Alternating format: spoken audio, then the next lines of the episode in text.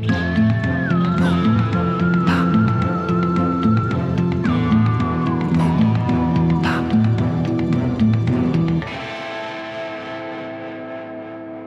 David. Hallo Robert. So, schön dich hier wieder zu haben. Zur, äh, lass dir das mal auf der Zunge zergehen.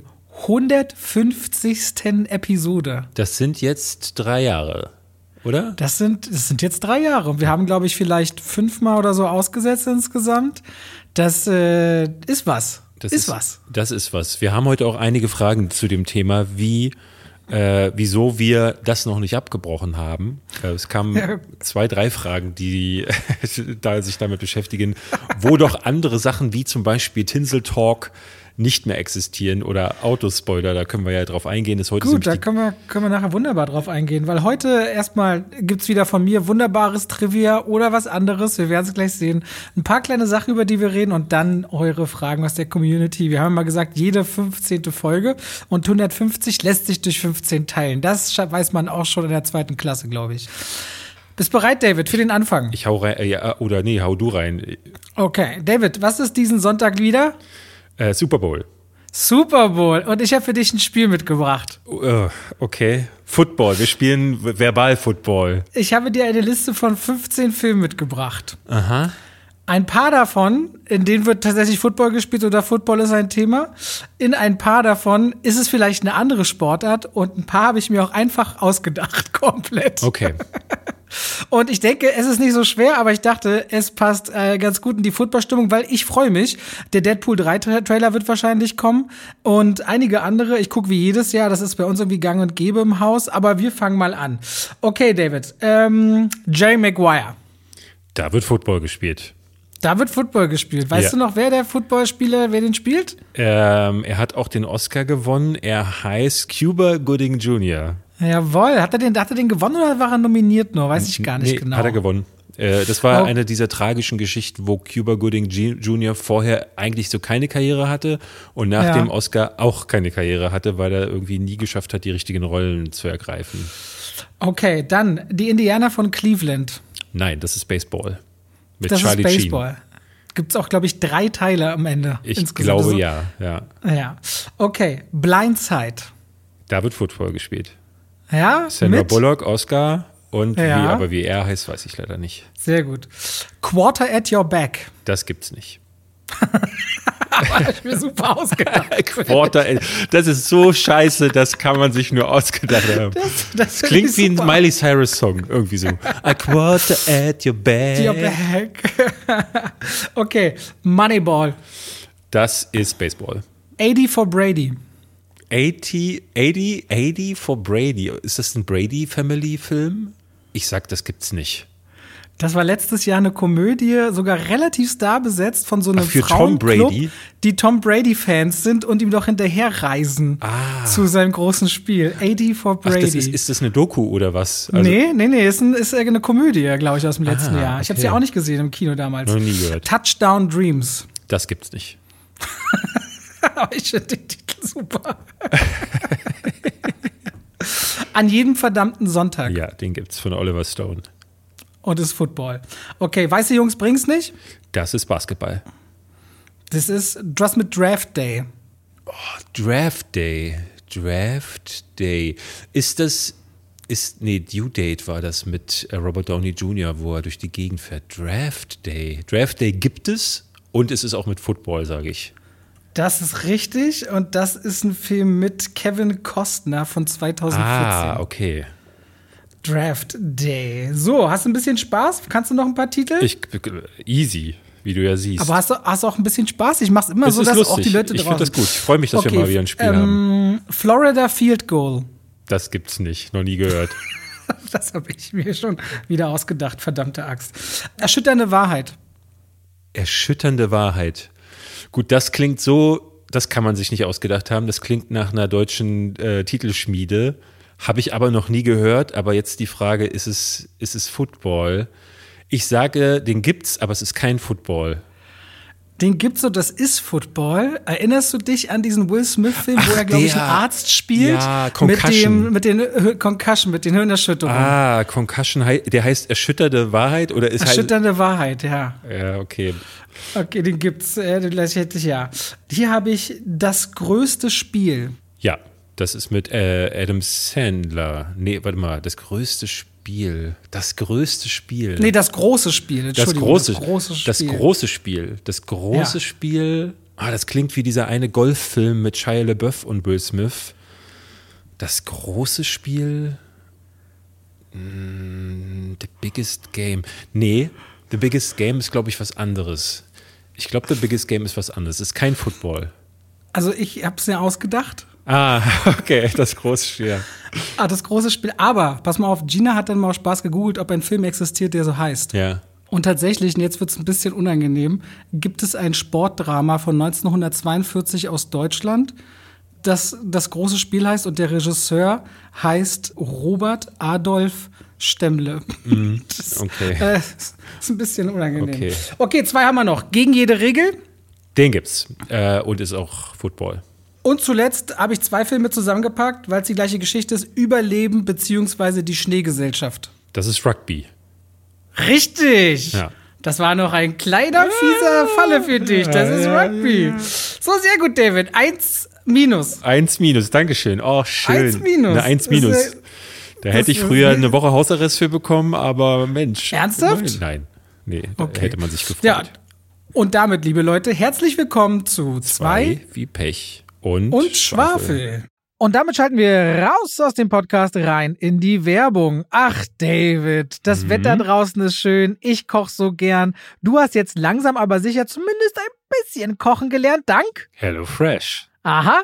Weil es ist doch wirklich, muss man mal jetzt mal ohne Schmu sagen, es ist doch wirklich einfach mit diesen Kärtchen, die man nach Hause bekommt, in der Kochbox, mit den passenden Zutaten in der richtigen Menge, Schritt für Schritt die Sachen so zubereiten, wie es darauf steht.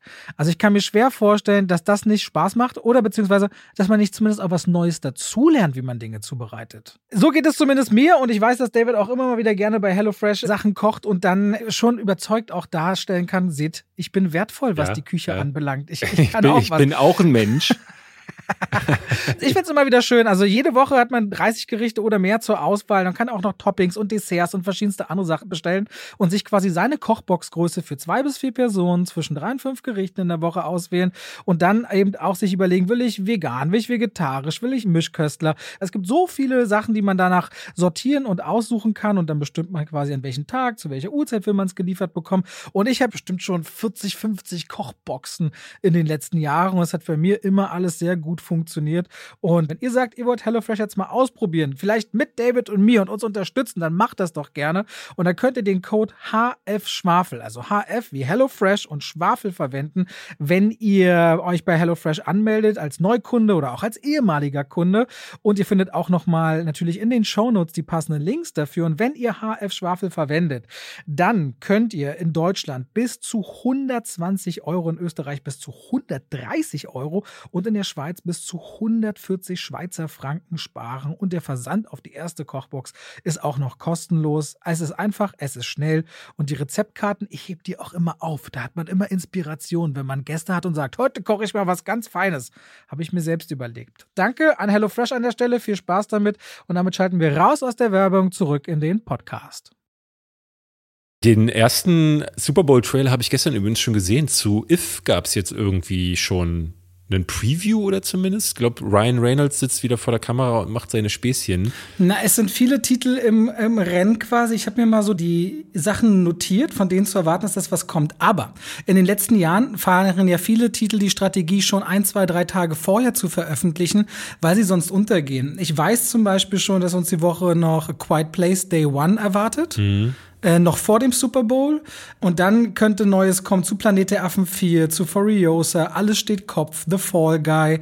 Ghostbusters hat ja auch schon letzte Woche einen neuen veröffentlicht, weil ich vermute mal, auch Godzilla X Kong, weil der Deadpool 3 Trailer kommt, wird er sicherlich oder vermutet wird, die große Aufmerksamkeit auf sich ziehen. Und deswegen werden die anderen ihre Sachen schon alle vorher ein bisschen streuen, werde ich vermuten. Weil es hat sich immer wieder gezeigt, dass man am Ende ein oder zwei Trailer im Kopf hat und die anderen leiden dann ehrlicherweise darunter. Also ich habe gelesen, äh, dass es bei Disney so aussieht: Deadpool 3, äh, Planet der Affen und dann entweder Alien Romulus, wobei da die Frage ist, wie viel Geld sie wirklich für das Marketing in die Hand nehmen wollen, oder Star Wars uh, The Acolyte. Das, ich weiß ehrlich gesagt nicht mehr, ist das jetzt ein Film oder ist das eine Serie, aber äh, dafür könnte es was geben. Wicked soll wohl gezeigt werden, der Trailer. Kung Fu Panda 4, Despicable äh, Me 4. Aber der Kung Fu Panda 4 und Despicable Me 4 Trailer sind doch gerade erst raus vor ein paar Wochen. Ja, da gibt's doch nichts Neues. Kann aber sein, dass es vielleicht ein super. Ich meine, da äh, nur so weil. Big Game Spot. Ja, so Big du? Game Spot, weil nur weil die jetzt veröffentlicht wurden, äh, beim Super Bowl hast du halt die größte Aufmerksamkeit. Äh, und Paramount hat wohl noch Knuckles und The Tiger's Apprentice, sagt mir gar nichts. Okay, das ist ja, ich meine, man darf ja nie vergessen, das sind ja auch die teuersten Werbespots der Welt äh, und ungefähr liegen wir jetzt schon bei 6,5 bis 7 Millionen Dollar für einen Spot, den du hinlegen musst, Ja, ja. um die zu platzieren. Aha, da kommt ein bisschen was zusammen. Schauen wir mal, ich werde wieder schauen und dann gibt es in der Nacht zum Montag ein paar Trailer. Ähm, bin gespannt, was uns dann mit Deadpool 3 erwartet. Ich würde ja so ein bisschen tippen, dass das der erfolgreichste Film des Jahres wird Würde ich auch meinen, ja. an den Kinokassen. So, David, wir haben ein paar Sachen im Gepäck, also gar nicht so viel, weil wir wollen natürlich auf eure Fragen eingehen, aber die, die wir haben, die wollen wir mal ein bisschen ansprechen. Ich habe tatsächlich äh, die ganze Zeit mit äh, Masters of the Air geliebäugelt und wollte noch Badland Hunters gucken. Das ist so ein südkoreanischer Film, der auf Netflix irgendwie in den Charts aufgeschlagen ist. So ein bisschen Okay. Monster, äh, Schrägstrich Science Fiction.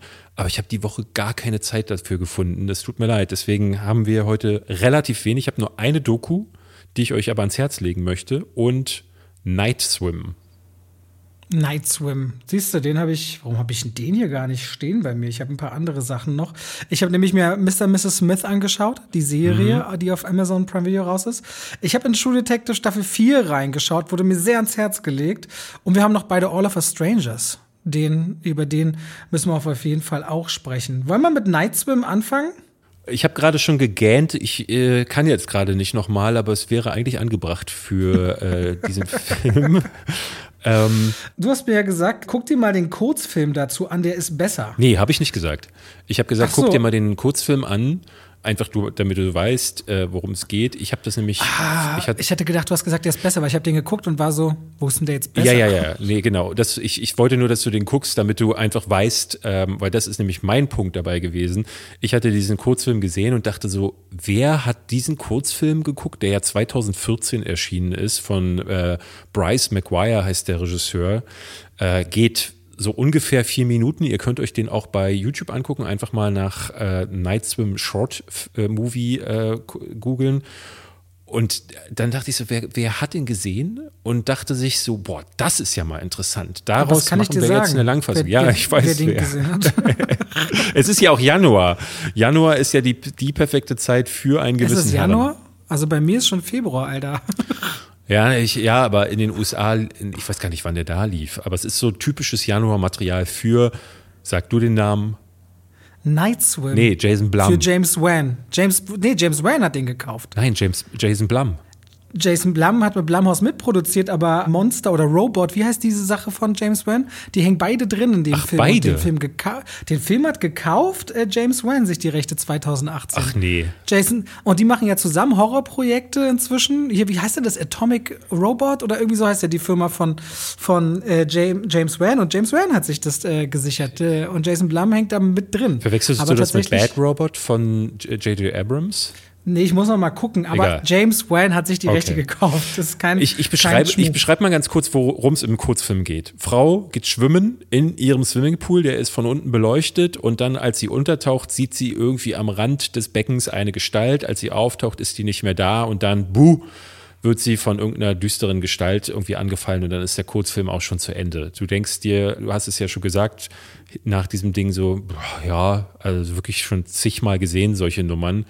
Nur, dass es halt diesmal in einem Swimmingpool ist. Äh, Keine Ahnung, ob es das erste Mal gewesen ist. Aber ja, offenbar hat es da Klick gemacht bei irgendjemanden und gesagt, so da geben wir jetzt jemandem wirklich viel Geld, damit der das nochmal in lang inszenieren kann. Und äh, dieser jemand ist wieder Bryce McGuire, der auch den Kurzfilm schon gemacht hatte. Du kannst ja gerne mal die Zusammenfassung der Geschichte bringen. Äh, Die ist tatsächlich ein bisschen ausufernder. Ich hätte gar nicht gedacht, dass sie da so viel Story drumrum weben. Leute, das ist ganz einfach. Also es geht um Ray Waller. Der ist Ex-Baseball-Profi, weil wir heute schon bei dem Sportthema sind. Und der muss seine Karriere zur Seite legen, weil der an MS erkrankt ist. Und um so ein bisschen neues Leben anzufangen, wird er zusammen mit seiner Frau Eve und Tochter Izzy und Sohn Elliot in ein kleines Haus in eine Vorstadt ziehen mit Garten. Und da gibt's eben auch einen Swimmingpool. Was sehr merkwürdig ist, schon nach den ersten paar Bahnen, die er da schwimmt, nach ein paar Tagen, nachdem sie den Pool hergerichtet haben, scheint er regelrecht nicht nur zu genesen, sondern stärker zu sein als jemals zuvor. Das können sich die Ärzte auch nicht erklären. Aber diese neue Kraft, die hat einen hohen Preis, denn das Wasser ist böse. Das Wasser ist böse. das ist das ich habe ich, ich hab vorgeschlagen, wir machen einen Film, David, beide über eine Horrorhecke. So, wenn jetzt alles böse sein kann, wir machen so eine fressende Horrorhecke oder sowas. Ja, Genau, oder ja. irgendwie ein Teppich. Der, der, der ich ich finde es krass, dass man für so eine Idee Rechte kaufen muss. Ja, also das, ist halt, das als hätte jemand gesagt, oh, Haunted House, das ist so ein bisschen ausgeleiert, lass mal Haunted Swimming Pool machen. Und ja. äh, im Grunde ist es genau das. Es gibt die, immer mal wieder so Situationen, wo einer der Beteiligten der Familie in den Pool geht und dann gibt es eine, eine ominöse Sichtung von irgendwas, ja, jemand guckt, es gibt so eine Szene, da gibt es so ein, in, im Abfluss hat sich so eine Puppe gefangen, die will die Person ja, ist rausholen. Eine, ist eine, ist eine, S-Hommage an der Stelle, Exakt. ganz klar. Genau, und dann ja. auch wieder Szenen, die man aus dem Kurzfilm kennt, unter Wasser sieht man dann über Wasser irgendeine Gestalt und wenn man auftaucht, ist die plötzlich nicht mehr da und das ist der Film. Das ist es. Also es ist so eine Sammlung. Es gibt schon noch einen Bogen, den sie versuchen irgendwo hinzuziehen. Ne, am Anfang gibt es mal so einen kleinen Verweis von zwei Männern, die so über die Gegend reden, mhm. aber ansonsten spielt das nie wieder eine Rolle. Ne, und, das, ja. und es spult alle Mechanismen ab, die man auch kennt aus diesem Genre. Ne? Es gibt die typischen Familienkonstellationen, alle Klischees werden bedient. Ich hatte das Gefühl, alle Jumpscares schon mal gesehen zu haben. Und dann gibt es diesen Punkt im Film, wo die Personen, die in diesem Haus leben, ne, bei Poltergeist und anderen Sachen ist es ja im Grunde dasselbe, dann fragen die sich, okay, irgendwas ist hier komisch. Wir gucken mal, wer hat denn hier gewohnt? Oder es wird gegoogelt oder was auch immer. Oder man geht in die Bibliothek und dann treffen die meistens auf einen Charakter, der schon mal mit dieser Entität oder mit diesen Vorkommnissen in Verbindung gekommen ist und der sagt dann, ja, das ist Dämon XY und dann sind alle schlauer und am Ende passiert das, was man erwarten könnte. Das ist tragisch irgendwie. Ich, ich muss sagen, der hatte so zwei, drei Momente. Immer dann, wenn so äh, das Licht anfängt zu flackern, fand ich ihn zumindest stimmungsvoll inszeniert. Ich fand so zwei, drei Momente, da hatte der Regisseur ein ganz gutes Auge dafür, wie er die Atmosphäre inszenieren muss und so eigentlich Spannung auch aufbaut. Aber der Film zerfällt regelmäßig äh, in solchen Momenten. Und dann, wenn dann die Auflösung kommt, was dahinter steckt, ja, was am Anfang nur angedeutet wird, da ist er für mich komplett ins Lächerliche abgedriftet. Also deswegen für mich ist es keine Empfehlung, 99 Minuten ist ja auch ziemlich lang und in den USA haben sie, glaube ich, versucht, so ein bisschen auf die Megan-Zielgruppe zu gehen, weil der ist für PG-13, also eigentlich für ein junges Publikum konzipiert, weswegen er eben auch nicht horrorschockerhaft ist oder brutal, sondern vielleicht ein bisschen schaurig. Aber in Deutschland hat er ein FSK 16, das heißt, er geht hier auch voll an der Zielgruppe vorbei, ja. die der Film eigentlich suchen würde. Naja, hat die FSK mal wieder richtig gut Doppelkombo gemacht. Night Swim ab 16, aber wo die Lüge hinfällt, ab 0. Insofern. Auf jeden Fall ja. wieder ein Häkchen auf der Jason Blumhaus ist scheiße Karte für mich. Ähm, jetzt werden die Leute, die sagen, der hat aber mal 2012 Whiplash produziert, sagen, ja, okay, aber seitdem. Ja, der hat ja auch Get Out gemacht, ne? Also er hat schon ein paar Sachen sind schon, Das sind aber die äh, beiden gut. Filme, die genannt werden. So, letztes hat er bei Jahr, Nope nicht auch noch drin gehangen oder war das dann Jordan Peele alleine? Ich glaube, das macht Jordan Peele, seit Ass macht Jordan Peele das allein, weil er es nicht mehr braucht. Okay. Ja, ich konnte den Purge-Film noch ein bisschen was abgewinnen, aber also zumindest den ersten zwei, Schrägstrich drei Teilen. Aber ansonsten ist manchmal mau. Happy Death Day war launig, aber er macht eben viel und dabei geht auch viel. Hast du mitbekommen, äh, dass David Gordon Green aus Der Exorzist zweiten Teil, der ja kommen soll nach Bekenntnis, angeblich äh, The Siva heißen soll, dass der ausgestiegen ist oder rausgeflogen nee. ist? Nee. Nach dem Flop letztes Jahr, den der Exorzist Bekenntnis hingelegt hat, äh, ist David Gordon Green raus. Das ist krass, weil ich hatte noch Interviews von Jason Blum gelesen, der große Stücke auf ihn gehalten hat, wie toll er das alles machen würde. Ja. Aber Universal hatte, was waren das, 400 Millionen oder 400 so auf den Tisch gelegt? Ja. So, ja, das, das geht nicht. Das ist, das ist da wirklich nichts. Ja, kann James Wan vielleicht da mal versuchen, ob er es ein bisschen äh, anders hinkriegt, als jetzt hier so Stoffe zu kaufen.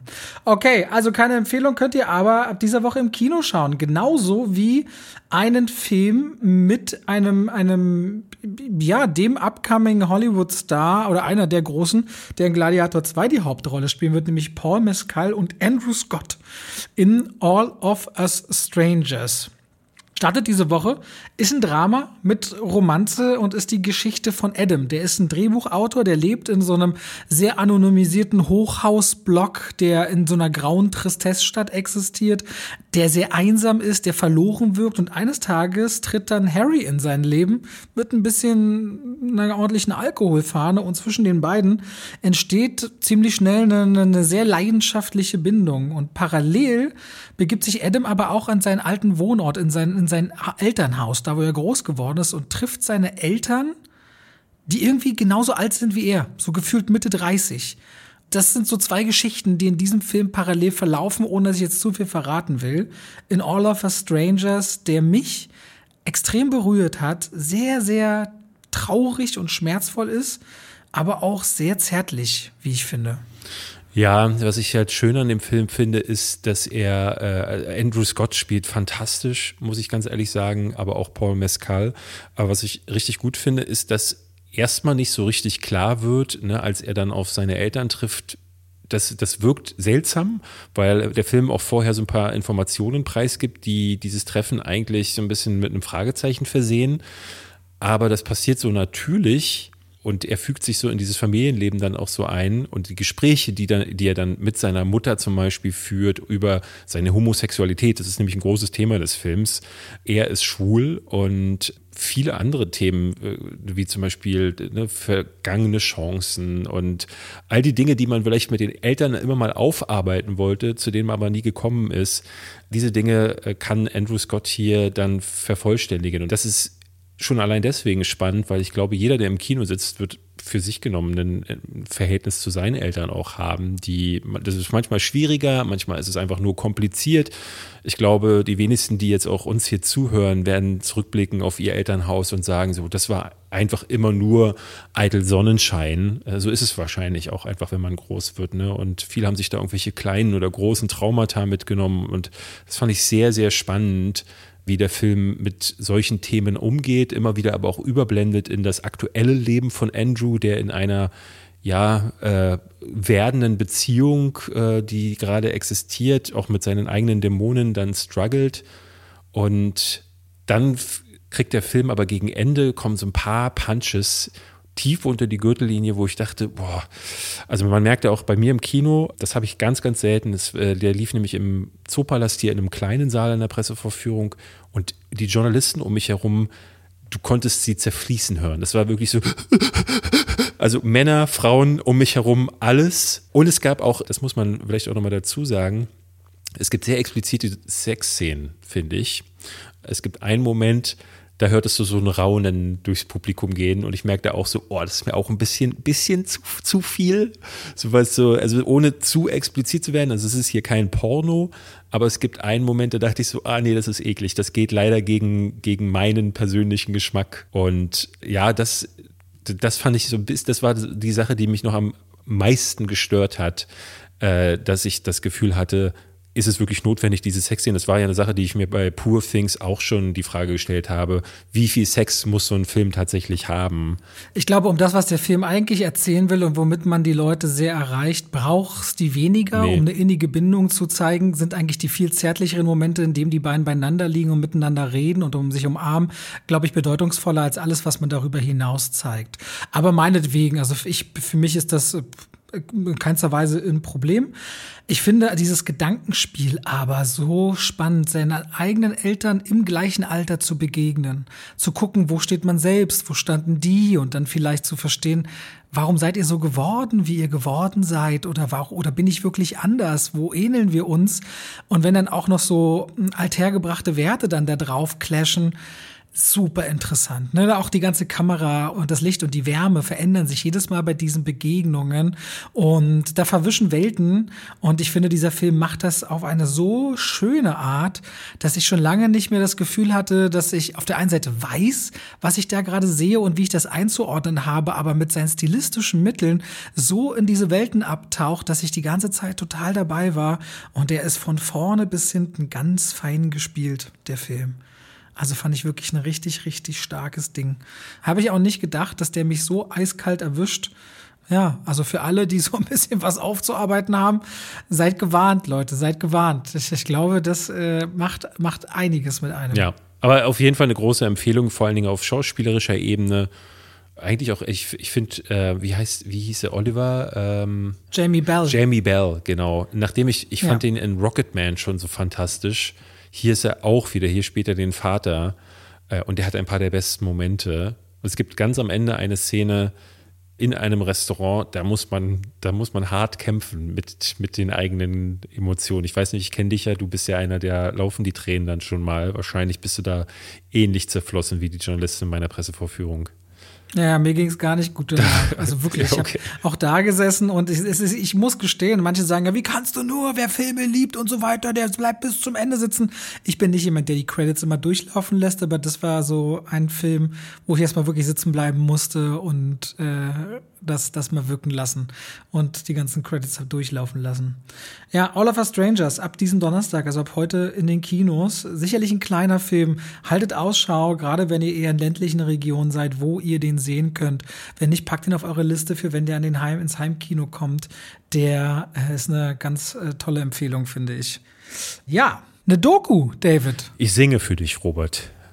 Nee, wirklich? Ja. We are the world. We ja, ach, das Ding ja, mal genau. hier. Auf das ist auf Netflix, diese irgendwie das besonderste. Der, da, nee, nee, so heißt es. Das Musiktag besonderste aller Musikding aller Zeiten. The Greatest Night in Pop heißt es im Englischen. Ah, ich weiß nicht, wie. Okay, habe ich gesehen. Habe ich gesehen, mal rüber Genau. Wir haben es geguckt, weil äh, ich, ich kann ehrlich gesagt nicht behaupten, dass ich den Song besonders toll finde. Wahrscheinlich, als ich in den 80ern als kleiner Junge darauf gestoßen bin, habe ich mehr dazu abgerockt, als ich es heute tun würde. Ähm, ich war damals ja aber großer Michael Jackson-Fan und jetzt, wenn ich das heute gucke, muss ich sagen, ist es faszinierend, so viele Überstars da zu sehen. Also The Greatest Night in Pop dreht sich um We Are the World, war in den 80ern ein großes Projekt. Es gab ja schon Band Aid äh, in, den, in, in Großbritannien. Da hatte Bob Geldorf eine ganze Menge von Stars zusammengesetzt und äh, hat die dann in so einem Großprojekt Geld für hungernde Kinder in Afrika sammeln lassen. Es war super erfolgreich und dann hat sich irgendein Megaproduzent in den USA gesagt, ja Moment, das können wir auch. Und äh, die hatten mit Lionel Richie und Michael Jackson zwei der größten Stars unter Vertrag. Und die haben dann gleichzeitig beide, weil sie mit Quincy Jones zusammengearbeitet haben, dem Produzenten Gott schlechthin, haben dann gesagt, den holen wir auch noch mit ins Boot. Und dadurch hattest du so eine Basis, wo klar war, also wenn du die hast, dann kriegst du dann, dann kriegst du eigentlich jeden. Ja. ja und ähm, dann hatte man sich zum Ziel gesetzt zu den American Music Awards. Ich, ich kann dir das Jahr ehrlich gesagt gerade gar nicht sagen. Äh, doch hier 1985 äh, zu den American Music Awards, wo ja sowieso alle Stars in äh, LA sind, die Aufnahme zu machen, wo man dann alle Stars drüber singen lässt und es waren es war wirklich jeder da. Es war Ray Charles war da, Cindy Lauper war da, äh, Huey Lewis war da, Bruce Springsteen und diese Doku erzählt quasi nicht nur davon der Entstehung davon, also wie Lionel Richie das so ein bisschen in seine Hände genommen hat mit Michael Jackson und du siehst dann halt so Material, wie Michael Jackson halt so die Strophen zum ersten Mal einsingt. Und Lionel Richie erzählt, wie er im Haus von Michael Jackson diesen Song mit ihm gemeinsam geschrieben hat, während äh, gerade eine Schlange und ein Schimpanse um ihn herum gekrochen sind, weil der ja da so einen, seinen kleinen Privatzoo hatte. Und dann geht es auch so ein bisschen darum, dass diese ganzen großen Egos alle in einen Raum kommen müssen. Man hatte bis zum Schluss gehofft, dass Prince noch da ist, aber weil Prince ja so ein bisschen eine Fehde mit Michael Jackson und eigentlich jedem hatte, hat das irgendwie nicht geklappt. Und ähm, dann gab es so ein paar Stars, die sagten, sie langweilen sich äh, Bob Dylan zum Beispiel wusste überhaupt nicht, was er da soll, weil er die, in diese hohen Tönla Tonlagen nicht kommt. Und dadurch ist diese Doku, die geht so anderthalb Stunden, ein sehr, sehr faszinierender Einblick in eine Zeit, wo wirklich, wo man auch sagen muss, so, das sind so absolute Megastars gewesen. Und ich glaube, ich bin da wahrscheinlich biased, weil ich natürlich aus dieser Zeit komme. Ich würde sagen, sowas gibt es heute nicht mehr. Die USA ähm, oder die Welt haben heute nicht mehr so eine Fülle an. Hallo, Taylor Swift. Ja, Taylor Swift, genau, die würde ich noch nennen. Aber nennen wir jetzt mal so einen männlichen Musikstar, der so ein bisschen auch in die Höhe äh, geht. Also, wer ist, wer ist das Äquivalent zu ihr? Zu ihr das Äquivalent ganz ehrlich, steckt da nicht drin. Wenn, dann sind das irgendwelche Rapper. Ja, ich, mich ich meine, du so kannst Leute klar Kanye, Kanye, Kanye, so. Kanye West und wie sie alle heißen, aber die sind ja auf musikalischer Ebene schon so weit voneinander entfernt, dass du die eigentlich. Robbie Williams, David. Robbie Den gibt's Williams. ja auch fast schon nicht mehr. Also Immer noch ein großer. Eminem. Genau, aber und das ist halt das Spannende daran bei The Greatest Night in Pop oder diesem We Are the World Projekt. Das sind halt alles Leute gewesen, die damals zu diesem Zeitpunkt entweder gerade am Startpunkt einer Weltkarriere gewesen sind oder auf dem Zenit gewesen sind. Ähm, oder so wie Ray Charles zum Beispiel immer noch relevant, aber eigentlich schon, ne, das sind so die letzten Tage gewesen. Und das ist sehr, sehr faszinierend. Besonders faszinierend fand ich, neben all diesen Leuten sieht man irgendwo im Hintergrund Dan Aykroyd stehen bei dem ich mich bis zum Schluss gefragt habe, was macht was? der da? Und ich, man, wenn man Dan Aykroyd in der Doku ins Gesicht guckt, sieht man auch, dass er sich diese Frage wahrscheinlich auch am meisten stellt, sich aber dachte so, hey, ich halte einfach die Klappe, vielleicht merkt keiner, dass ich hier bin, weil äh, irgendeiner der Produzenten mochte den wohl, weil er den geliebt hat bei Saturday Night Live und hat den eingeladen und dann Ja, und Ghostbusters war doch auch schon raus, oder? Äh, ich bin mir gar nicht sicher, aber Ghostbusters ist ja also selbst wenn, also er hat zwar in Blues Brothers ein bisschen gesungen, aber es ist ja jetzt nicht so, dass man Dan Aykroyd als den krassen Sänger kannte. Vielleicht hat er aber ja, auch so Blues schon. nebenbei ähm, als gibt ja so einige wie äh, Russell Crowe Ey, wenn du zum so im Raum stehst und einfach mal zugucken kannst und Mäuschen spielen, dann warum genau, nicht? Genau, also wenn ihr Mäuschen spielen wollt und äh, ich fand es wirklich interessant zu sehen, den jungen Bruce Springsteen und Lionel Richie und so, dann guckt euch das an. Eine sehr schöne Doku, wie ich finde. The Greatest Night in Pop. Mhm. Auf Netflix. David, ich habe übrigens Argyle nachgeholt. Ich gebe dir so ziemlich bei allem recht. Ja. Ja, ich fand, glaube ich, Sam Rockwell noch ein bisschen besser als du, so insgesamt, dass der was rausgerissen hat, aber ansonsten und ich mochte auch die sehr bunte Kampfszene, ehrlicherweise. Ja. Aber ansonsten war es eine sehr lange, viel zu maue Geschichte. Nur, um es mal ergänzt zu haben, zur letzten Woche muss ich das jetzt nicht nochmal komplett hier aufbrühen. Würde ich dir gern von Mr. und Mrs. Smith erzählen? Ja, da bin ich sehr gespannt, weil als ich den Trailer gesehen habe, war ich erstmal äh, überrascht. Ich dachte, sind das jetzt zwei neue? Also heißt das zufällig auch Mr. und Mrs. Smith? Aber es ist genau dasselbe wie Angelina Jolie und Brad Pitt, äh, die, die Vorlage. Naja, sag mal, die Grundidee ist das. Mochtest du den Film damals, 2005? Ja, doch, den mochte ich. Na, ich meine, es waren ja so die sexiest people alive vor der Kamera, die sich ja dann auch tatsächlich so kennengelernt haben, dass sich die Boulevardpresse drauf gestützt hat und ein Paar wurden und Jennifer Aniston live sehen konnte, wie äh, ihr Leben ein bisschen zusammenbricht, glaube ich, dass ihr Mann sie verlässt. Und die Idee war, Ehepaar, das rausfindet, dass sie Geheimagenten sind und dann aufeinander losgelassen werden. Alles sehr sonnendurchtränkte Bilder, immer sehr stylisch, immer sehr auf schick und sexy gemacht.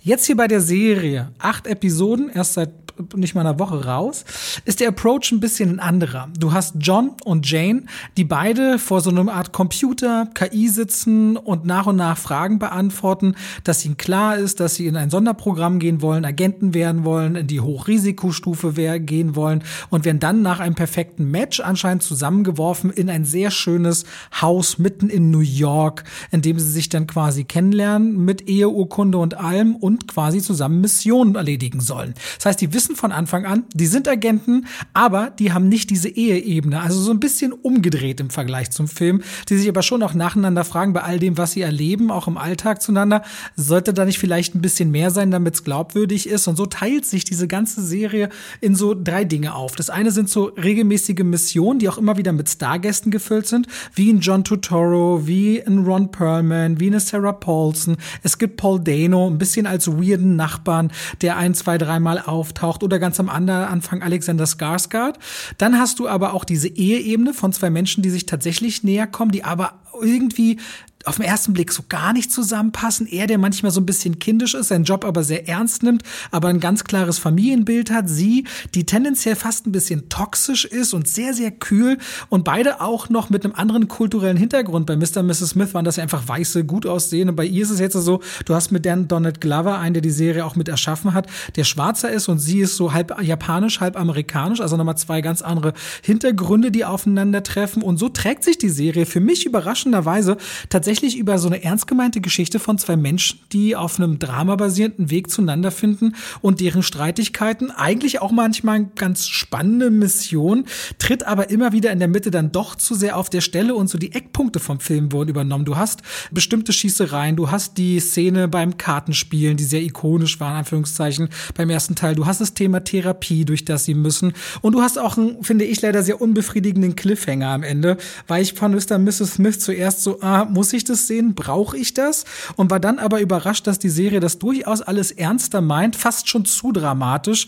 Und das für mich wirklich okay war. Keine richtig gute Serie, aber auch nicht schlecht. Ich bin so bei sechs bis sieben von zehn Punkten rausgekommen und würde auch weiterschauen wollen. War davon tendenziell überrascht. Okay klingt tatsächlich gar nicht so übel. Mochtest, also würdest du sagen, es ist besser als der Film oder ist es einfach so anders?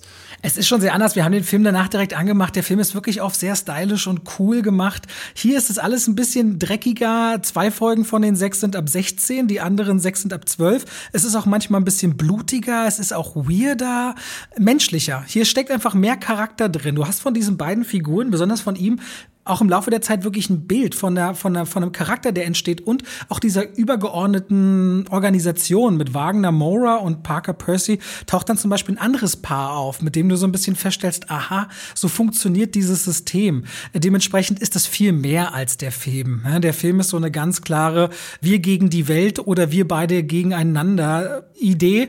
Aber zum eigentlichen Showdown beispielsweise siehst du ganz viele Sachen, wie exakt die gleichen Einstellungen und Schussmuster genommen werden, wie man sie aus dem Film kennt. Also ich mochte es gerne, ist aber gänzlich anders. Also ist wirklich nur der Name gleich und so ein bisschen die Grundidee und ähm, mag aber diesen anderen Approach, weil genau das gleiche wie den Film hätte ich jetzt nicht unbedingt nochmal gebraucht. Stimmt, ja. Okay, alles klar, weiß ich ja. Bescheid. Okay, okay, okay. Dann sind wir eigentlich durch die Sachen durch. Ich habe zu True Detective zwar gesagt, aber da rede ich mal drüber, wenn ein bisschen mehr raus ist, würde ich sagen. Ja, vielleicht mal, vielleicht mal ganz kurz, ist es so gut wie, äh, du meintest neulich, naja, ich sag mal so, die ersten beiden Folgen finde ich ziemlich gut. Jetzt ist aber eine dritte und eine vierte raus. Da sehe ich schon so ein bisschen bei den Ratings bei IMDb, die gehen sehr weit runter.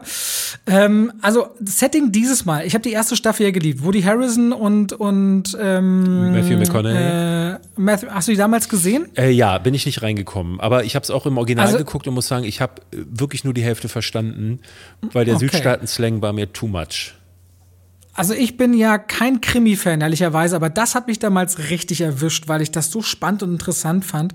Und jetzt hier in Staffel 4 mit Jodie Foster unter anderem ist die Grundidee so ein relativ kleiner Ort in Alaska.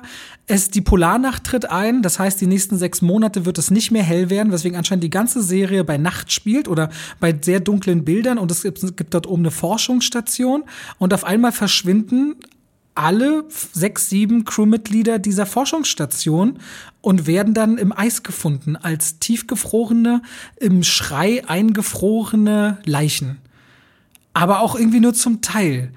Ganz, ganz also ich, für mich ist so ein sehr spannendes Puzzle drin, dass ich sagen muss, es huckt mich in den ersten beiden Folgen, weil auch Jodie Foster hier so eine sehr kantige Person gibt in dieser Gemeinde, nicht unbedingt gemocht wird, diese ständige Dunkelheit, die da drüber liegt. Und du hast auch so eine, ja, wie so oft in den letzten Jahren, amerikanische Ureinwohner-Thematik, aber diesmal halt in so eine Eiseskälte-Landschaft mit drin. Ich finde den Hook nicht schlecht, reicht nicht an erste Staffel ran, aber ist besser als das, was mich in der zweiten Staffel rausgerissen hat. Aber mal gucken, wo es Richtung drei und vier dann weitergeht geht. Ähm, wir gucken auf jeden Fall weiter und dann berichte ich. Hast du eigentlich mal, weil mir das ganz oft empfohlen wird, Boy Swallows Universe gesehen oder davon nee. gehört? Was ist das denn? Das ist auf Netflix so eine Serie, die auch, die hat auch auf IMDb über achter Wertung. Boy Swallows Universe ist so, ich glaube, eine sechsteilige Miniserie. Okay, gucke ich da mal noch die Tage rein. Äh, soll richtig gut sein. Äh, Habe jetzt ein paar Mal okay. gehört. Okay. Wir kommen zu den äh, Community-Fragen. Ihr habt uns zahlreiche ja. Sachen geschrieben und zwar auf äh, Spotify. Ich weiß nicht, ob du noch auf Instagram Sachen bekommen hast. Nee, ich habe jetzt nur Spotify dieses Mal gemacht, weil das reicht auch. Es kommt ja da genug äh, Spannendes zusammen. Ich fange mal an, würde ich sagen. Und zwar mit El Pinto. Der hat uns eine Frage gestellt. Ich lese den Namen in letzter Zeit wieder äh, relativ häufig. Als ich nämlich angefangen habe, haben mir ganz viele Leute geschrieben, endlich, nach Frank Tausch, endlich mal wieder ein Kritiker, den ich gucken kann. Es ist wirklich irre, wie viele Leute noch Frank Tausch kennen. Hier fragt nämlich El Pinto, vor mehr als zehn Jahren, bis 2012, war Frank Tausch der wichtigste YouTuber in der Sparte Filmkritik im deutschsprachigen Raum. Inwieweit beeinflusste eure Karrieren sein viel zu früher Tod? Das ist, glaube ich, eher eine Frage für dich, weil du ja damals schon tatsächlich Kritiken gemacht hast. Ich war ja noch bei Giga 2012. Ja. Und bin dann erst. Bei gegangen. mir war das tatsächlich so, dass Leute mich ganz aktiv und viele Leute angeschrieben haben, ey, könntest du dir nicht vorstellen, über Kinofilme zu reden, jetzt wo Frank äh, nicht mehr lebt. Stimmt, du hattest ja also die DVDs äh, nur vorher. Genau, deswegen, deswegen DVD-Kritik Kritik, bis heute immer noch die Mailadresse auch hinter dem Kanal und habe dann geswitcht, äh, ich glaube so Richtung Avengers oder so, als der erste Avengers rauskam, 2013 war das, glaube ich, ähm, über Kinofilme zu reden. Das war dann auch schon so der, ich will nicht sagen Anlass, aber ein sehr trauriger Anlass, weil vieles von dem, wie sich dann weiterentwickelt hat, wirklich untrennbar verknüpft ist, dass es diesen Mann nicht gab, zu dem ich aufgeschaut habe, todtraurig war. Bis heute gibt es noch zu irgendeiner Dokumentation aus der Zeit ein YouTube-Video auf meinem Kanal, wo nichts drinsteht von wegen meine Worte zu Frank Tausch oder irgendwas, wo ich aber am Anfang darüber rede und da sieht man, wie schlecht es mir damals ging, weil ich wirklich geweint habe und traurig war. Für mich war das so mein Idol, weil ich dachte, ach guck mal, das gibt es und der ist in Hollywood und redet über Filme und ich fand den für mich damals so einen leuchtenden Stern ähm, und so eine, so eine Art Wegweiser, das möchte ich gerne auch versuchen zu machen.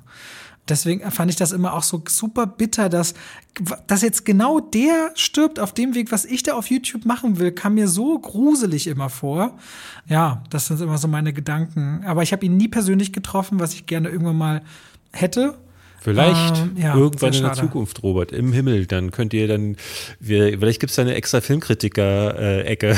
das kann ja sein. Oh nein. Ach, für immer mit David hänge ich dann da ja, oben rum. Das wär's doch.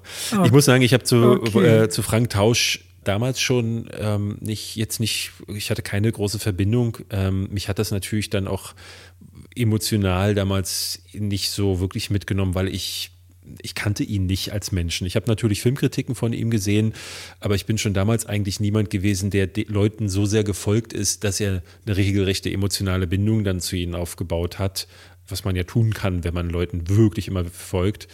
Und wenn ich seine Videos gesehen habe, das war cool, dass man das machen kann. Und ich fand es immer super äh, schick, wie er da auf seinem, ich glaube, er war immer auf der Terrasse seines Hauses. Oder er stand auf so einem Dach, nur dass du die Palme Genau, es war mega gesehen. cool. Und das, das, hat dadurch auch so diesen Eindruck erweckt auch, dass er wirklich, er ist da vor Ort ne, wo die Filme auch passieren.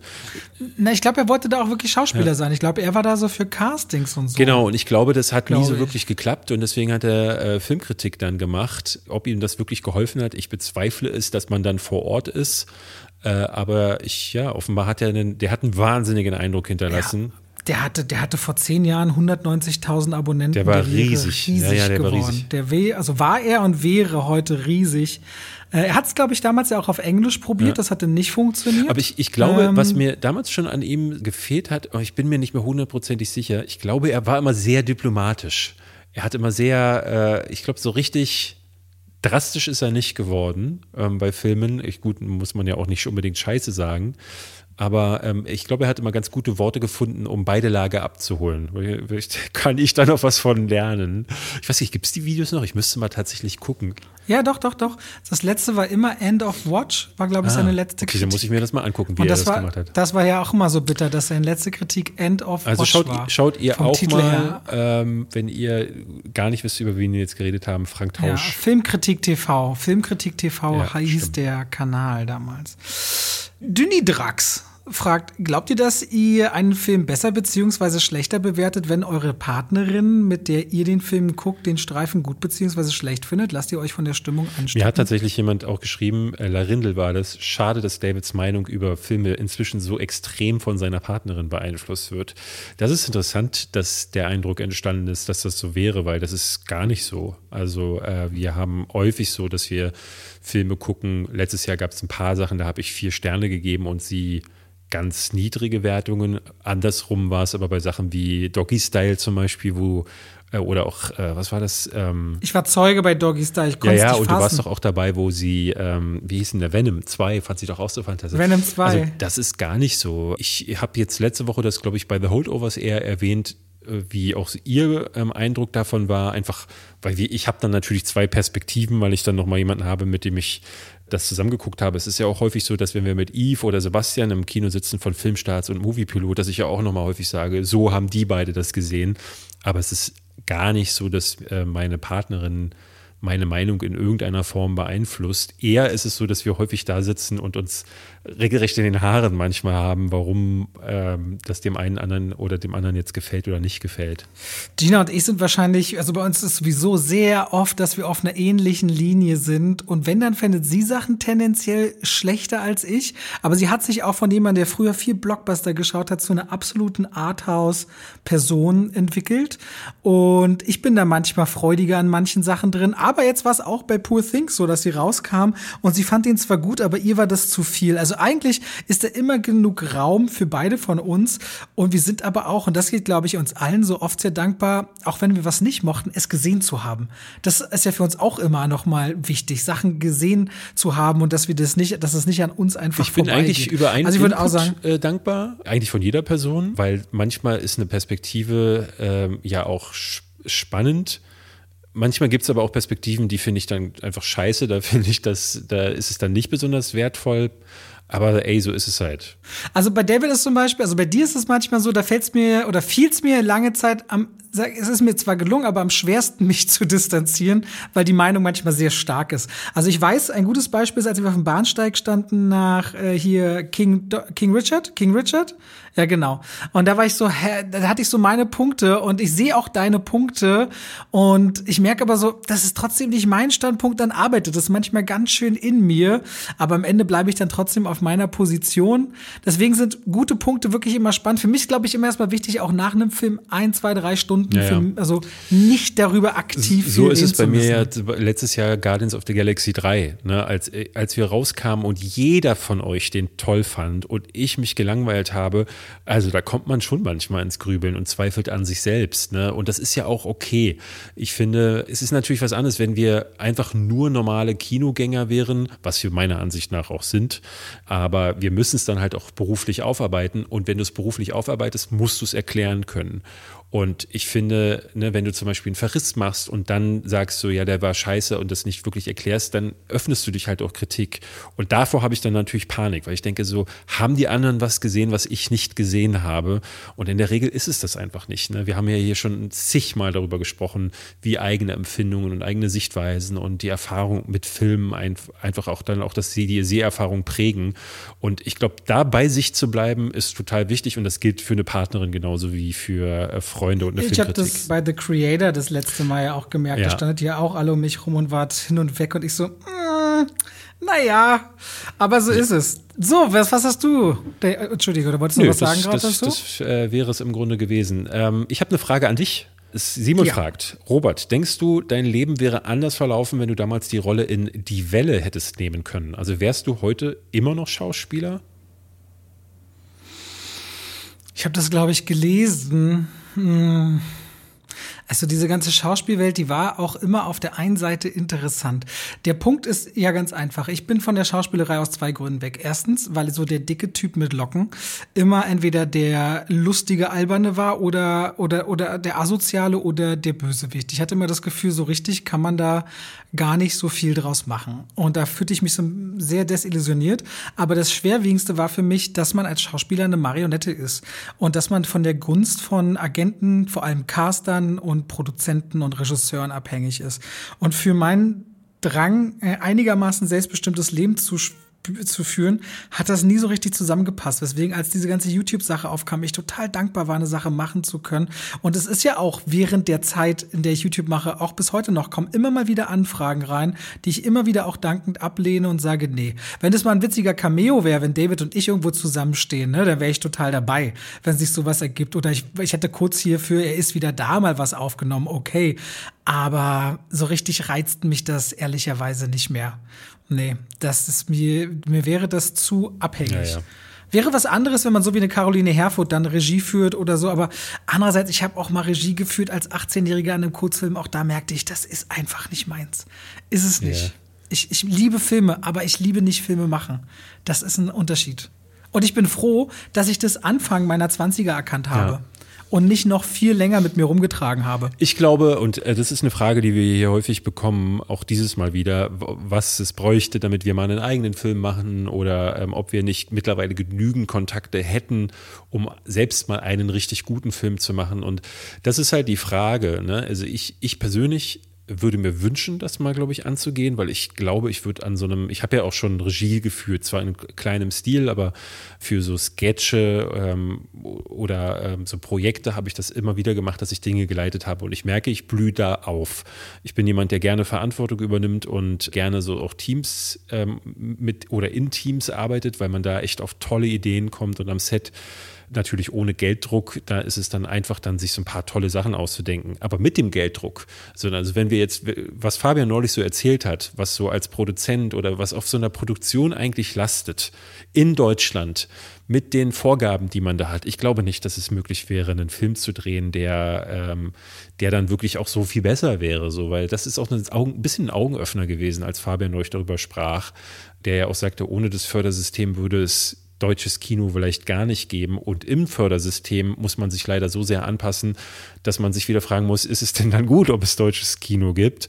Ich glaube, ich würde das gern mal machen, aber ich hätte natürlich auch große Panik, dass die Erwartungshaltung dann auch groß wäre. Und ich hätte, ich glaube, dieser Schritt, etwas zu tun, der ist ja auch immer, ne, sich hoch aufzurappeln und wirklich so eine krasse Veränderung einzugehen, von sich aus, also wenn nicht gerade jemand kommt und anruft und sagt, hey David Hein, hast du nicht mal Lust, Regie zu führen bei XY? Dann ist das, glaube ich, nicht so einfach so. Und aber ob das mal passiert oder nicht, das ist äh, eine Frage, die in den Sternen ich, ich steht. Ich fände es auch ein bisschen, also dieser Moment, wo du dann einen Film draußen hast und dann da genug Leute da draußen sind, die sagen, so, Jetzt hat er so viele Jahre mhm. über alle mhm. Filme.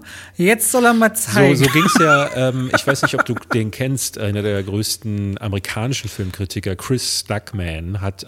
Ist sein Ding da schon draus, diese Sumpfgeschichte? Äh, Was ist eine Sumpfgeschichte? Nee, nee, Shelby Oaks soll der Film heißen. Ja, Shelby nee, Oaks. Ist immer noch am Rumproduzieren daran und hat ja dann, als er damit anfing, angekündigt, er wird jetzt keine Filmkritiken mehr machen, weil er natürlich das aus demselben Grund getan hat. Hat er, glaube ich, sogar damals in dem Video gesagt, dass wenn er Filme kritisiert und dann seiner rauskommt, dann glaube ich, wäre ihm die Schmach zu groß. Das hat er so konkret nicht gesagt, aber das ist schon ein bisschen das, was man da hat herauslesen können. Und jetzt macht er aber schon seit geraumer Zeit wieder Filmkritiken, aber ich glaube nur noch so Sachen, die er wirklich richtig gut findet. Ich glaube, so die Totalverrisse gibt es nicht mehr. Das ist ja ohnehin so eine Sache. Jetzt ist bald wieder Berlinale und da bin ich dann, weiß ich nicht, auf dem Medienboard und Produzententag und Filmförderung Bayern, Disney-Pressedinner. Also das ist ja eine Welt, wo immer vor der Kamera oder nachher bin ich bei dem Bob Marley-Film. Es ist ja, soll ja immer alles schön sein, ne? Immer am besten gute Worte. Wenn du ein Interview gibst, dann wird dann gerne rausgesnippt fürs Promo-Reel, was du Tolles gesagt hast, aber nicht, was du hinter dem Aber gesagt hast und so weiter. Unser Job ist aber auch sehr rauszustellen, was wir eben nicht mögen. Und das, da ist diese Branche sehr ambivalent. Nach außen hin muss immer alles schön funkeln, aber es gibt so viele Leute in dieser Branche, die sich doch gerne anhören, wie über Kollegen dann auch mal was Schlechtes über den Film erzählt wird, dass ich mir manchmal so denke, boah, das ist schon immer wieder auch ein bisschen im Zwiespalt, was wir so machen, wenn man dann auf die Branche trifft auf so Veranstaltungen. Weil es dann immer gefühlt eingibt, der sagt, oh, richtig geil, und der so sagt, du hast meinen Film zerrissen. Es ist immer so, ja, ja. es ist so, es ist so ein, es ist ein heißes Eisen. Aber man gewöhnt sich auch da über die Jahre dran. Und damit schalten wir raus aus dem Podcast Podcast und rein in die Werbung. David. Ich trinke noch. David. ja. David. Ja. Wir ja. haben gerade über was gesprochen. Du hast gesagt, oh, du tust dich so schwer damit, ne? Du tust dich so schwer damit, zum Beispiel geballte Informationen einfach so hintereinander zu sagen. Mhm. Das fällt dir irgendwie schwer. Weißt ja. du, was überhaupt nicht schwer ist? Was denn? Einen Überblick über all seine Versicherungen zu haben. schöne Überleitung. Aber wie, wie bekomme ich diesen Überblick? Das ist super einfach. Kennst du die Clark-App? Kenne ich, ja. Ja, Clark, C-L-A-R-K. Mhm. Haben wir schon im Podcast schon manchmal drüber gesprochen. Ja. Das ist eigentlich super einfach. Du kannst da innerhalb von wenigen Minuten einen Überblick über all deine wichtigen Versicherungen haben. Und das Schöne ist daran, auch wenn du mal was ändern musst oder was geändert werden soll, das kann alles Clark für dich machen. Denn die haben Versicherungsexperten, die durch tausende Tarife durchscannen können, welche Versicherung für deinen Lebensstil genau die richtige ist. Also David ist ja so einer, der, wenn ein Fahrrad, wenn er mal fährt, vielleicht auch mal umfällt, da braucht man eine andere Versicherung als jemand, der nur viel zu Hause auf der Couch sitzt beispielsweise. Und Clark kann das alles für dich möglich machen. Da kannst du deine Versicherung auch hochladen, da können die geprüft und gecheckt werden. Ist es genau für dich das Passende? Wichtig ist immer zu wissen, dass man dann sein Versicherungsmandat auch überträgt auf Clark. Das ist in der Versicherungswelt so gang und gäbe, nichts, was die jetzt erfunden haben. Das heißt, dein bisheriger Versicherungsvertreter, wenn es jetzt eine Unfall- oder eine Haftpflicht oder eine Krankenkassenversicherung, also eine Gesundheitsversicherung ist, dann ist natürlich klar, das Mandat wird übertragen auf Clark, aber kann man auch jederzeit wieder kündigen und ist natürlich kostenlos. Und wenn ihr jetzt Clark ausprobiert, ausprobiert. Ihr findet natürlich alle wichtigen Infos und Links in den Show Notes. Dann kriegt ihr sogar einen Shopping-Gutschein im Wert von 30 Euro, wenn ihr zwei von euren bestehenden Versicherungen hinzufügt. Pechschwafel 54, also Pechschwafel 54 als Ziffern das hintereinander und dann ist dieser Gutschein euer, insofern ihr natürlich zwei Versicherungen eintragt. Und das könnt ihr natürlich dann verwenden oder diesen Gutschein für Apple, für Ikea, für Amazon, whatever ihr gerne wollt und braucht. Und Clark ist da ein ganz einfacher Begleiter, um bestens abgesichert zu sein. David? Hast du Lust, mal drüber zu schauen? Weil dein Lebensstil, der könnte ja bestimmte Versicherungen nach sich ziehen. ich glaube, ich mache das mal, Robert. Danke für den Tipp. Bei welcher App? Bei Clark. Ganz einfach. Vielen Dank und damit schalten wir raus aus der Werbung zurück in den Podcast. Ganz einfach wollte Sophia von uns mal wissen, was ist denn eigentlich unsere Lieblingskomödie? Ich sage kein Pardon mit Habe Kerkeling. Mega Ding. Okay. Ist einfach so, ist die, meine Liebst, Lieblingsdeutsche Komödie und ich, ich, es gab eine Zeit lang, da hätte ich wahrscheinlich die nackte Kanone gesagt oder Hotshots Teil 2 oder die verrückte Reise in einem äh, absurden Flugzeug. Ich weiß gar nicht mehr, wie der, der Titel korrekt heißt, aber diese ganzen Abrahams Zucker-Filme, die mochte ich gern. Ich glaube, so bösartigen Humor, äh, da, wo ich mal sehr, sehr laut lachen musste im Kino, war bei Bad Santa mit Billy Bob Thornton. Aber eigentlich bin ich nicht so der Komödientyp, muss ich ganz klar sagen. Aber kein Pardon bis heute Ne, das ist wahrscheinlich kindheitsgeprägt. Auch die Otto-Filme, wer mir bei Off Letterbox folgt, weiß, die Otto-Filme sind oben äh, komplett ergeben meine Leiste. Natürlich nicht, weil ich sie alle fantastisch finde, aber weil das meine Jugend gibt. Aber da müssten wir doch mal Otto im Podcast haben. Ey, wenn Otto dabei wäre. Ich habe eine Freundin, die ist befreundet mit dem. Ey, sehr gerne. Also Otto wäre mega. Ich habe ja Otto mal interviewt. Das war ja leider nicht so das allerbeste Aufeinandertreffen. Ich habe die Geschichte ja schon mal erzählt, weil das so an einem ganz, ganz langen Pressetag war und Otto sichtlich müde war. Und dadurch das Interview, er war weiterhin super nett ne? Ähm, und auch ein absoluter Showprofi, der versucht hat, noch was zu leisten. Aber wenn du da acht Stunden sitzt und ständig Fragen beantwortest, dann bist du irgendwann durch. Und ich habe ihn leider an seinem durchsten Punkt Punkt erlebt und war dann so ein bisschen geknickt, weil ich mir erhofft hatte, dass das voll das spritzige Interview. Ich hatte mir ganz viele tolle Fragen überlegt und dann hat, sind die alle so ein bisschen ins Leere gelaufen, aber ich kann mir vorstellen. Also ein bisschen Kategorie Never Meet Your Heroes war der Tag. Nee, so. das, ach, das will ich, ich glaube, ich glaube, Otto ist ein Hero ähm, und das wäre, glaube ich, so eine Sache in einem Podcast ich würde einfach mal neben dem Mann sitzen wollen. Der hat, der war mein Held der, der Jugend. Ich habe alle seine, ich habe neulich erst wieder auf YouTube alte Stand-up-Sachen von ihm geguckt. Einer meiner Lieblingsgags von ihm, wo er die Körperorgane spricht, die sich miteinander unterhalten, äh, als ein Mann in einen, in einen Barfight gerät. Der ist so toll. Ne? Der, leider hat sich Otto über die Jahre dann halt nicht weiterentwickelt und die, denselben Gag in allen möglichen Varianten äh, erzählt. Aber die 80er waren seine große Zeit und die Filme sind phänomenal. Aber den, den, der hat wirklich eine wahnsinnige Bekanntheit. Ich glaube, wenn der irgendwann mal nicht mehr sein sollte, gibt es wirklich Staatstrauer in Deutschland. Die, das ist, äh, ist ich glaube, ja, das ist wirklich Kultur. Der ist deutsches Kultur. Wirklich Kultur. Ja, Kevin fragt, moin aus Hamburg, ihr beiden. Mich würde mal interessieren, jetzt geht es darum, was du vorhin schon gesagt hast, wie ihr genau dazu gekommen seid, diesen Podcast so zu machen, nachdem auf den anderen Kanälen nach gewisser Zeit immer Schluss war. Danke an euch. Ich nehme an, er spielt auf so Sachen an, ähm, weil das hat er nicht so richtig konkretisiert, aber ich nehme an, er spielt darauf an, dass wir andere Projekte wie Tinsel Talk oder Autospoiler mal gemacht haben. Kopfkino. Kopfkino, Kopfkino äh, äh, und dass die dann eingestellt wurden Ja, das sind äh, Auftragsproduktionen zum Teil gewesen. Ähm, naja, nicht zum Teil. Alle, Naja, Autos, Autospoiler hatten wir, glaube ich, gemeinsam versucht. Ich weiß nicht, ob da schon jemand mit drin hing, aber bei Kopfkino ja. und Tinsel Talk definitiv da ja, hat jemand dann, die, dann, das, das, Financing, weil da muss man dazu sagen, das haben wir im Soho-Haus hier in Berlin produziert. Da war dann ein Kameramann und ein Beleuchter und Audio dabei. Und die, Lo und die Location und so, das war schon immer Das hat gekostet. immer was gekostet und ähm, diese Videos spielen zu wenig ein, als dass man sich das, äh, ne, als dass sich das rechnen würde.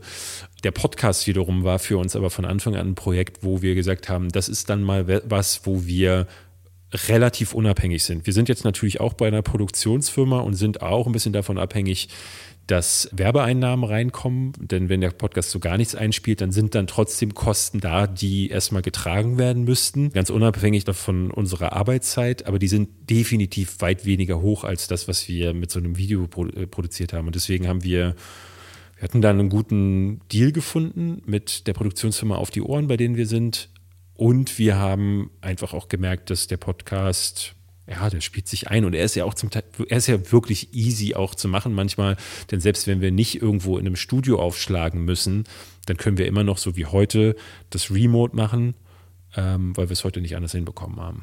Und so ist das dann. Und tatsächlich war von uns, glaube ich, wir hatten beide, war uns klar, wenn wir das angehen, dann wird das eine, dann wird das ein Marathon und kein, kein Sprint.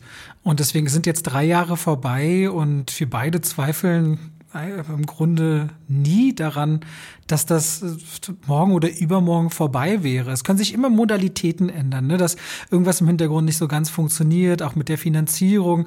Und da muss man gucken, ob oder in welcher Form man das weiter produziert. Vielleicht ist dann mal die Aufnahmequalität eine andere oder man versucht zu gucken, wie heißt es, Patreon. Das sind alles so, es gibt ja einen Haufen Möglichkeiten. Aber so wie es bis jetzt läuft, funktioniert es und deswegen sind wir auch immer sehr dankbar, dass wir vor allem auch, wenn wir Werbung drin haben, bedeutet das immer, dass wir letztendlich ja Unterstützung bekommen, was dem Podcast gut tut und dass vor allem das auch von euch immer sehr liebevoll eigentlich zurückgespielt wird, äh, dass diese Werbungen sehr unterhaltsam eingesprochen sind und gemacht sind und deswegen, ja, danke, freuen wir uns darüber und wie gesagt, 150 Folgen. Wir sind hier weiterhin dabei und in der Filmbranche passiert ja auch immer was und ihr seid immer dabei. Insofern ja, wir sind auch beides Arbeitstiere, muss man auch sagen. Ja, wir sind schon Menschen, die das auch brauchen, zu arbeiten. Ja, Manchmal zu viel. Ähm, ich habe eine Frage von René. Äh, er fragt: Hey, habt ihr ein Auge auf jüngere YouTube-Kollegen oder Kolleginnen? Habe kürzlich Melanie Kali entdeckt und finde die Kritiken einer deutlich jüngeren Person sehr interessant. Aber ihr zwei seid, seid natürlich Doppelherz. Ich kenne Melanie Kali. Ich bin nämlich irgendwie, passiert ja manchmal, wenn man nach äh, Filmkritiken sucht, äh, findet man dann ja die ganzen deutschen Kritiken äh, meistens findet man die der großen YouTuber zuerst, weil da der Algorithmus die natürlich bevorzugt, aber dann auch viele der kleineren. Und da stößt man manchmal so auf Gesichter, wo man denkt, so, das habe ich ja noch gar nicht gesehen. Und Melanie Kali ist eine der wenigen Damen, die das machen tatsächlich. Und da habe ich dann auch mal reingeguckt und die macht das wirklich gut. Also die wirkt auch dafür, dass sie, ich glaube, die macht das erst seit letztem Jahr und ist halt relativ jung, aber dafür, dass sie so frisch quasi dabei ist, so wirkt es für mich zumindest, vielleicht hat sie vorher schon mal was anderes gemacht, war sie sehr sicher vor der Kamera und war so auch sehr sicher in der Art und Weise, wie die Kritiken formuliert sind. Das finde ich immer sehr äh, schön, weil ich merke selbst bei alteingesessenen Kritikkollegen manchmal, dass man das Gefühl hat, so richtig gut oder so richtig klar formulieren, was denn jetzt eigentlich die Kritik oder Nicht-Kritik an so einem Film ist, können viele nicht. Und da bin ich dann immer wirklich begeistert, wenn so neue, junge, frische Leute das so einfach hinbekommen. Und da liegt dann meistens auch eine große Zukunft vor denen. Deswegen, ähm, ja, wenn ihr Melanie Kali mal auschecken wollt, äh, könnt ihr das tun. Es gibt aber auch natürlich ganz viele andere ich gucke ja nicht so viel Kritiken, wie du weißt, aber habe deswegen nach dieser Frage gestern auch direkt draufgeschaut und dachte mir auch, das ist wirklich sehr erfrischend, weil wir auch immer wieder das Thema haben, dass so wenig Frauen in dieser Videoform äh, dabei sind. Sie sieht tatsächlich sehr jung aus. Ich würde sie auf vielleicht Anfang 20 tippen, mhm. irgendwo so in die Richtung oder gerade erst 20. Und klar, also für meinen Geschmack, für mein Stil manchmal ein bisschen viele Schnitte und so Fahrten, um vom einen ins nächste zu kommen. Aber das, was sie sagt, sind alles Punkte und die Perspektive ist glaube ich, auch je jünger man ist, ja auch noch mal eine andere aufs Leben. Aber wenn ich jetzt mal vergleiche, wo sie inhaltlich ist nach dieser Zeit und was ich da verbrochen habe, muss ich sagen, die macht das sehr, sehr, sehr gut. Und da wünsche ich ihr auch alles Gute.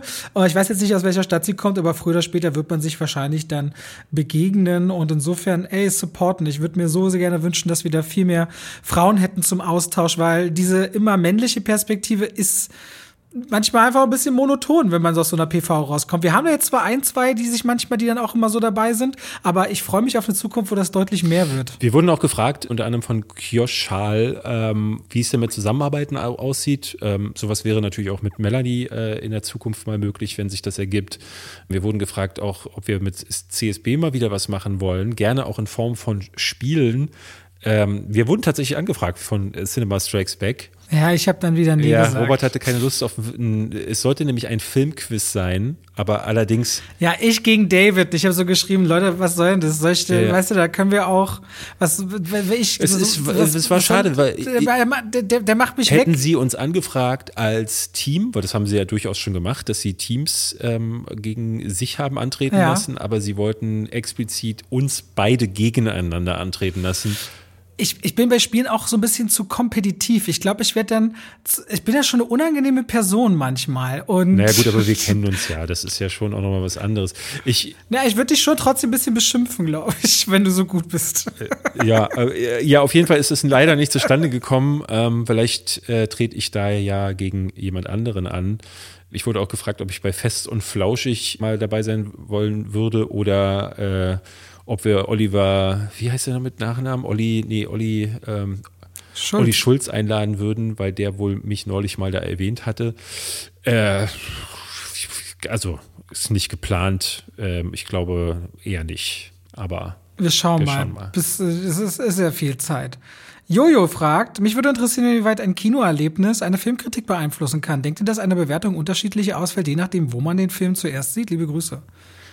Hm, ich, Nee. Also da wir manchmal Filme ja zu Hause auf Streams schauen mit wirklich unterirdischster Qualität und dann wieder im Kino. Also ich habe schon, ich habe schon Indie-Filme auf riesigen Leinwänden gesehen und eigentlich viel zu große Filme während Corona.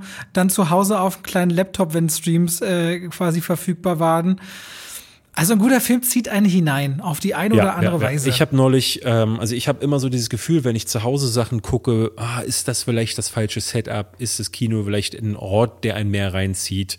Und dann habe ich mir neulich, weil ich ja immer wieder dabei bin, Klassiker nachzuholen, mir endlich mal die zwölf Geschworenen angeguckt den Film, der eigentlich wirklich nur in einem Raum spielt und die ganze Zeit auf Gespräche setzt und aus der in der Zeit ist, ne, auch in Schwarz-Weiß gedreht, wo man meinen könnte, das ist, da ist es schwer, die Aufmerksamkeit aufrechtzuerhalten. Und es war gar nicht so. Der Film hat mich komplett weggesprengt. Der ist zu Recht einer der besten aller Zeiten. Und da merkt man dann auch, es braucht keinen großen Kinosaal. Vielleicht hat sich der Film auch besser angeboten, weil es dieses Primborium nicht gab.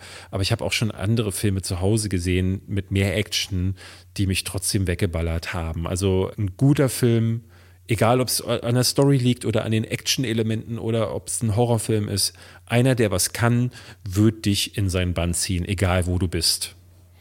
Dazu passt eigentlich noch von Mars for TV. Warum stört euch oft die geringe Charakterentwicklung?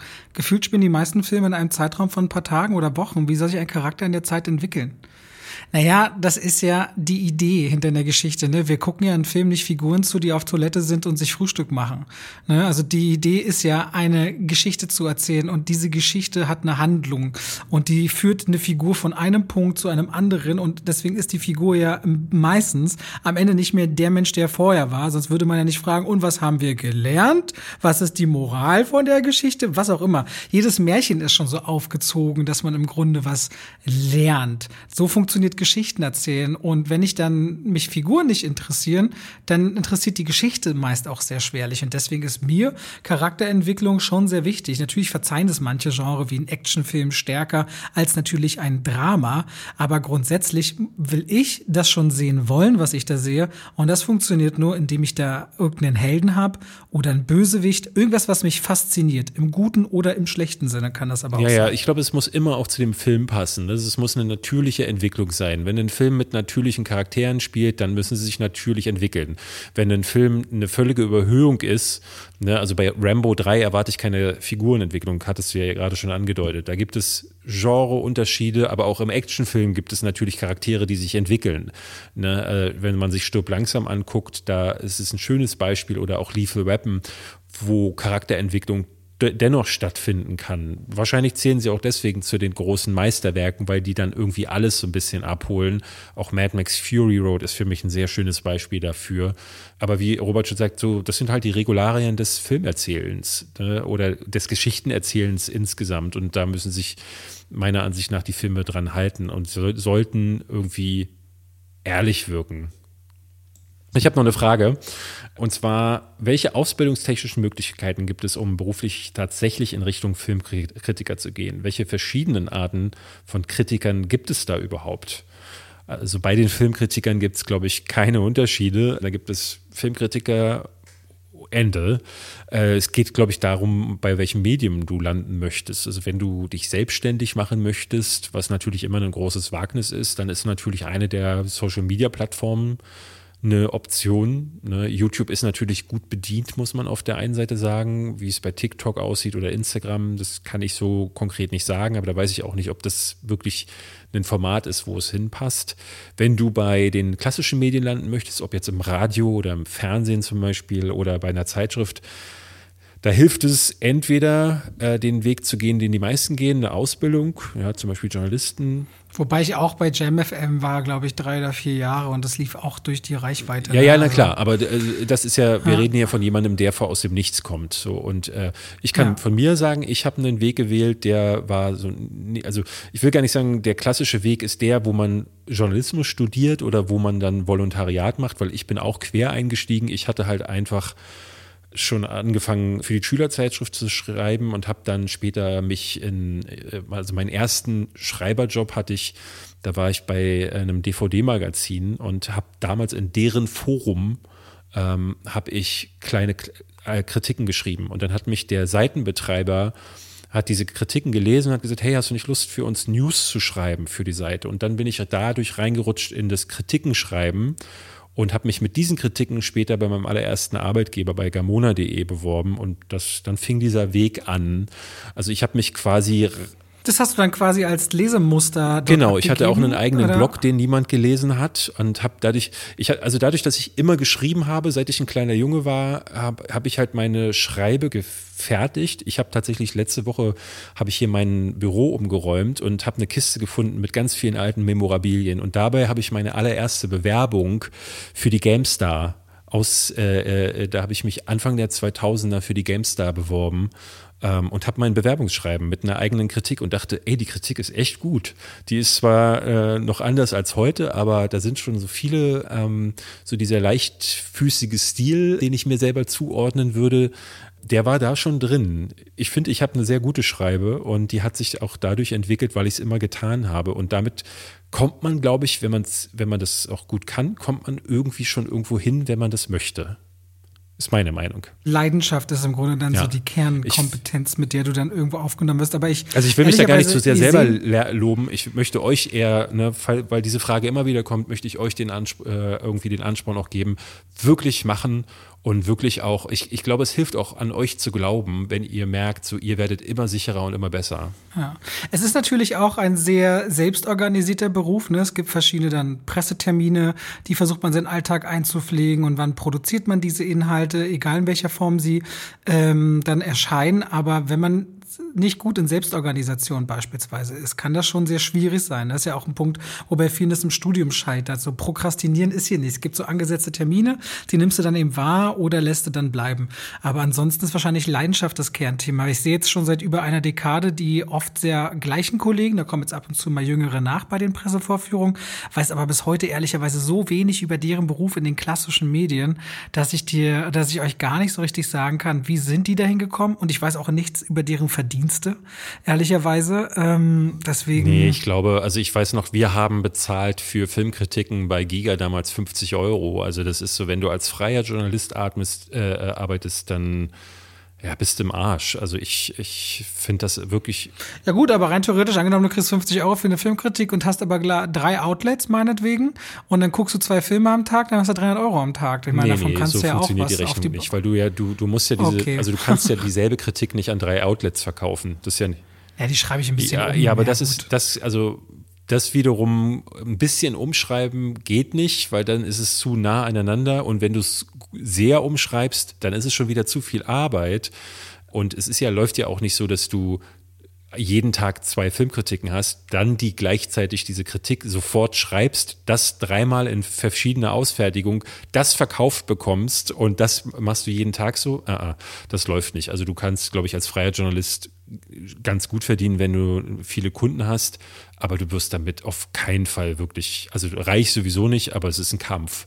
Ich, ich weiß das von vielen freien Journalisten, mit denen ich gearbeitet habe und ich habe immer Angst gehabt, selber freier Journalist sein zu müssen, weil ich dachte, das ist, glaube ich, noch mal fast noch ein bisschen schlimmer als die Selbstständigkeit, die ich mir auferlegt habe. Ohne jetzt diesen Beruf, ne, ich möchte die freien Journalisten da draußen nicht, äh, das ist gar nicht, sondern ich, ich fühle eher mit euch ähm, und es, es, ich finde das eher bitter, dass die Verlage so wenig bezahlen und das wirklich auch so wertvolle Arbeit so schlecht ent, entlohnt wird. Und man sieht ja auf YouTube, dass es ein Interesse gibt. Ich meine, wenn hier Videos hochgeladen werden, die Kritiken sind, also da ist ja kein Clickbait dahinter. Da warten die Leute ja jetzt nicht, oh, ich sehe hier den ganzen Film oder was auch immer. Das heißt, es gibt ja ein Publikum, was gezielt die Meinung von jemandem zu einem Film hören möchte.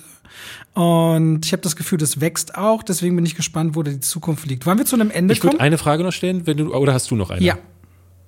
Nee, ich habe eher so Richtung okay. Abschluss. Ich habe noch eine, nämlich wird ein Schauspieler am Set äh, gesagt, dass man schlecht spielt, beziehungsweise besser spielen soll, oder merkt man, dass es nicht geht und daher spricht man es nicht an? Also in Filmzeiten, als ich gedreht habe, fand ich immer den schlimmsten Satz von Regisseuren und drei von vier haben das gesagt nach einem Take. Das war schon richtig gut, wir machen noch eine. Und denkst du so, okay, aber was machen wir anders? Ja. So, was ist es? So, das war super oder das hatte schon viel Schönes.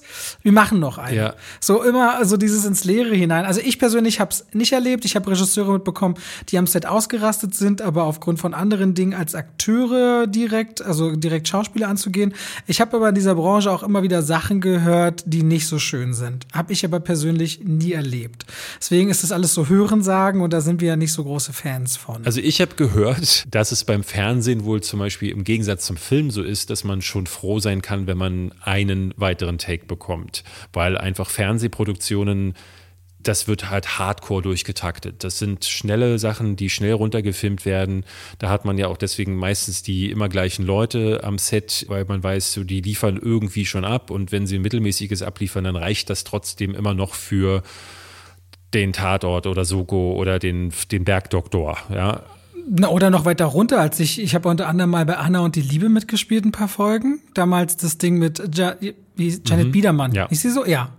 Und da ist man bei Producers at Work hier in Babelsberg, wo auch GZSZ gedreht, äh, also nicht weit weg gedreht wird. Und da hast du richtig am Eingang, da sind die ganzen Studios gebaut, hast du so klar wie so ein Postfach, so wie früher im Kindergarten, gibt's doch diese Fächer, wo die Schlafsachen drinnen liegen von den Kindern. So dafür Schauspieler immer die neuen Drehbuchseiten. Und da gehst du nach dem Dreh raus, nimmst die Seiten für morgen mit, liest du, okay, kommst am nächsten Tag, sprichst du, nimmst du die neuen mit. Also richtige Fließbandproduktion. Ja. Und da ist dann einfach nicht ja. möglich, und da wird sich tolles Schauspiel ja. und so zu achten. Und, und da, da, drehst du dein Ding im Set und dann gehst du in die Garderobe, dann drehen sich die Kameras nur um ins nächste gebaute Set, wo schon die nächsten stehen und da wird dann weitergemacht. Also das ist ähm, ja vieles davon Illusion, aber das Schaus also die einzigen, die überhaupt Schauspieler ansprechen dürfen inhaltlich, sind Regisseure. Alles andere technische beredet der Kameramann und sonst redet niemand mit Schauspielern, was deren Arbeit angeht.